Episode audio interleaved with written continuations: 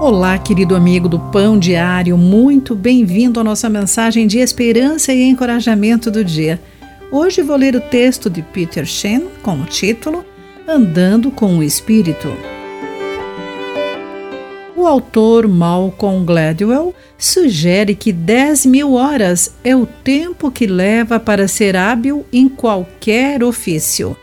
Mesmo para os maiores artistas e músicos de todos os tempos, o tremendo talento inato não era o suficiente para alcançar o nível de conhecimento que eventualmente alcançariam. Eles precisavam praticar todos os dias. Por mais estranho que pareça, precisamos de mentalidade semelhante quando se trata de aprender a viver no poder do Espírito Santo.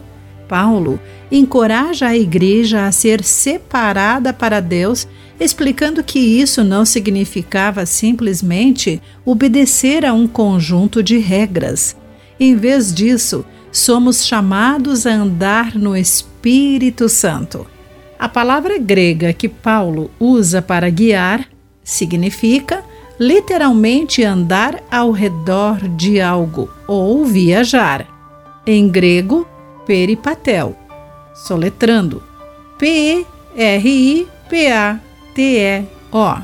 Assim, para Paulo, andar no Espírito significava caminhar com o Espírito todos os dias. Não é apenas uma experiência única do seu poder. Oremos para sermos cheios do Espírito diariamente para nos rendermos à sua ação, à medida que ele nos aconselha, guia, conforta e está simplesmente conosco. E à medida que somos conduzidos pelo Espírito, dessa maneira, tornamos-nos cada vez melhores, ouvindo Sua voz e seguindo Sua liderança. Espírito Santo, que eu possa andar contigo hoje e todos os dias. Querido amigo, embora sermos habitados pelo Espírito Santo ao recebermos a salvação, seja um evento único, como isso difere de ser pleno ou andar no Espírito? Pense nisso. Aqui foi Clarice Fogaça com a mensagem do dia.